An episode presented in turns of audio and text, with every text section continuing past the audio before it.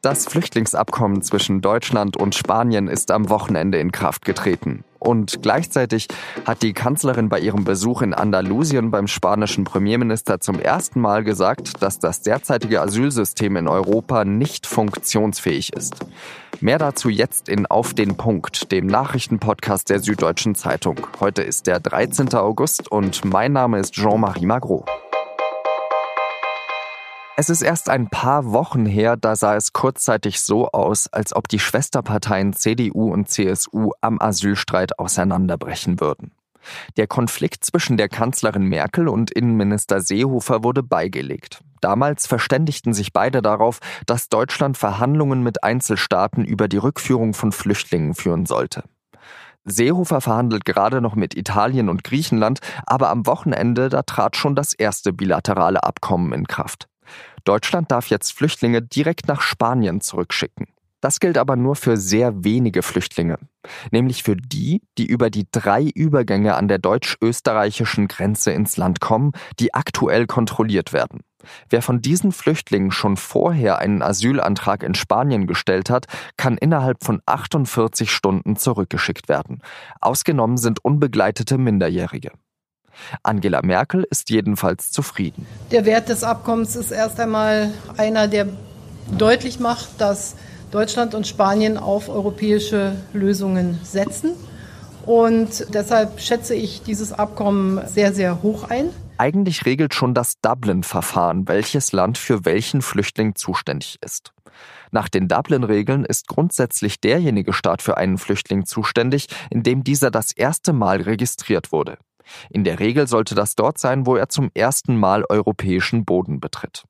Das Verfahren wird schon länger kritisiert, weil es die Länder mit EU-Außengrenzen zu sehr belastet. Jetzt hat auch Merkel zum ersten Mal deutlich gemacht, dass das Verfahren so keine Zukunft hat.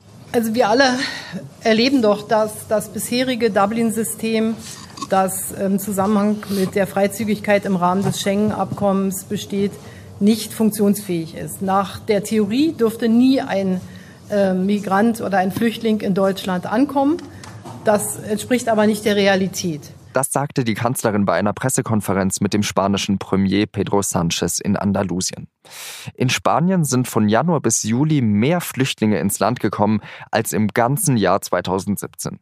Etwa 22.000 Personen wurden schon registriert. Ich spreche jetzt mit Thomas Urban, dem Spanien-Korrespondenten der SZ.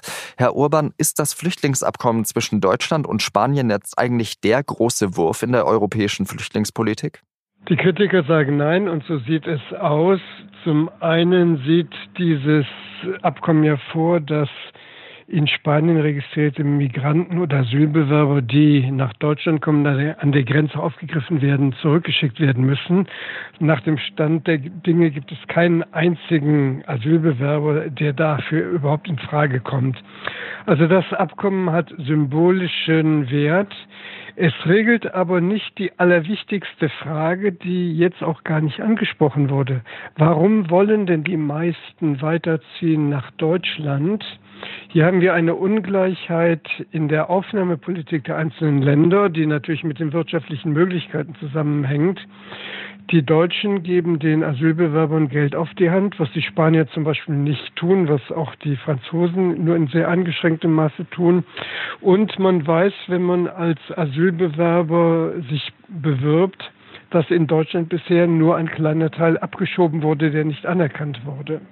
Frau Merkel hat ja jetzt auch zur Bewertung äh, des Abkommens dann gesagt, dass das derzeitige Dublin-Verfahren überhaupt nicht funktionsfähig sei.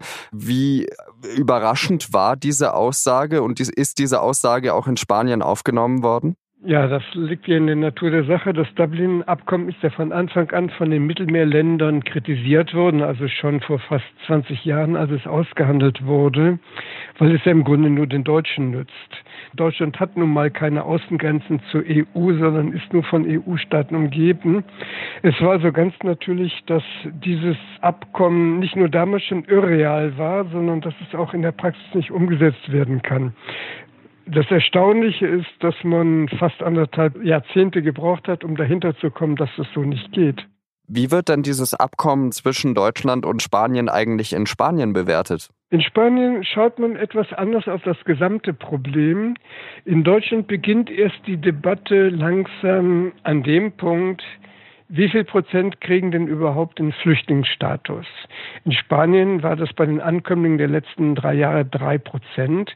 In Spanien gibt es also gar nicht jetzt die große Debatte, wir wollen Flüchtlinge nicht, wir wollen Fremde nicht, sondern die Debatte dreht sich eher darum, ist es denn richtig, dass die meisten, die überhaupt keine Chance haben, hier als Flüchtlinge anerkannt zu werden, weil sie den Kriterien nicht entsprechen, hier überhaupt länger aufgenommen werden? Also es ist eher eine Gerechtigkeitsfrage. In Spanien gibt es zum Beispiel eine große Bereitschaft, Kriegsflüchtlinge aus Syrien aufzunehmen. Es gibt da große Kampagnen, zum Beispiel auch der katholischen Kirche in Spanien, verschiedener Gemeinden, wo ganz klar ist, Kriegsflüchtlinge werden aufgenommen. Aber bei den Migranten aus dem Maghreb oder aus den Staaten südlich der Sahara, von denen nur drei Prozent in den letzten Jahren anerkannt wurde, sagt man, die müssen wir zurückschicken. Das Problem ist also, wir müssen eine schnelle Lösung finden für Abschiebemechanismen und nicht eine große Debatte jetzt führen über Moral, über Kultur, über Rassismus. Aber führt nicht gerade der neue Premierminister Pedro Sanchez so eine Debatte, indem er eben bei der Seenotrettung jetzt mehr und mehr den Platz einnimmt, den früher die Italiener eingenommen haben? Und wie wird dieser Kurs eben aufgenommen in Spanien? Ja, das ist natürlich so eine Geschichte mit dieser Aufnahme von in, in der See geretteten Migranten. Die Spanier haben vor einem Monat die Aquarius nach Valencia einlaufen lassen. Jetzt sucht aber seit paar Tagen die Aquarius ein zweites Mal einen Hafen und findet keinen, weil die Spanier sagen, das war ein einmaliger Fall. Das war kein Präzedenzfall. Und im Moment sieht es so aus, dass Sanchez genau die Abschottungspolitik fortsetzt, die die Konservativen in Madrid einige Jahre betrieben haben. Also er hat da ist im Moment ganz offensichtlich dabei, eine große Kehrtwende zu vollziehen. Vielen Dank, Thomas Urban. Und jetzt drei weitere Nachrichten, die an diesem Montag wichtig sind. Die türkische Währung Lira hat am Montag wieder massiv an Wert verloren und hat damit erneut einen historischen Tiefstand erreicht. Ein Grund für den Kursfall sind die Strafzölle aus den USA. Diese sind in der Nacht zum Montag wie geplant in Kraft getreten. Die USA verlangen auf den Import türkischen Stahls nun einen Zollsatz von 50 statt bisher 25 Prozent. Die türkische Regierung von Präsident Recep Tayyip Erdogan steht massiv unter Druck. Die türkische Zentralbank reagierte am Montag Montag bereits mit Notfallmaßnahmen.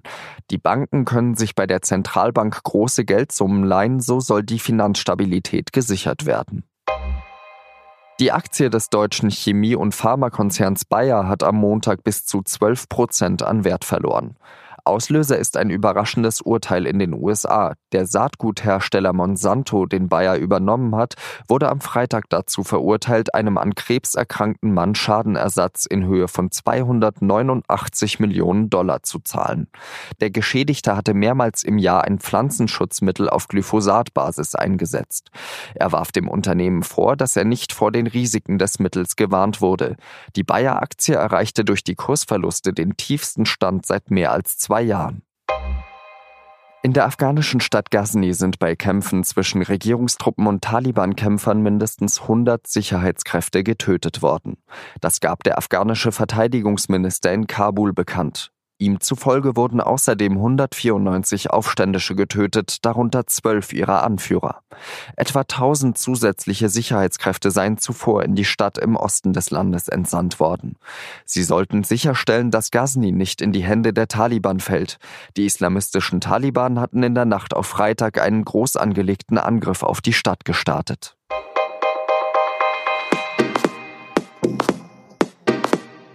Das war auf den Punkt der SZ Nachrichten Podcast. Redaktionsschluss war 16 Uhr. Und wenn Sie den Bundesliga-Start nächste Woche nicht mehr abwarten können, dann haben wir was für Sie. In der Feiertagsausgabe der Süddeutschen Zeitung, die am Dienstag erscheint, können Sie das Trikot von jedem deutschen Meister seit 1964 sehen. Mein persönlicher Liebling, das Meisterschaftstrikot des FC Bayern aus dem Jahr 1972. Ich wünsche Ihnen eine schöne Zeit und sage Adieu.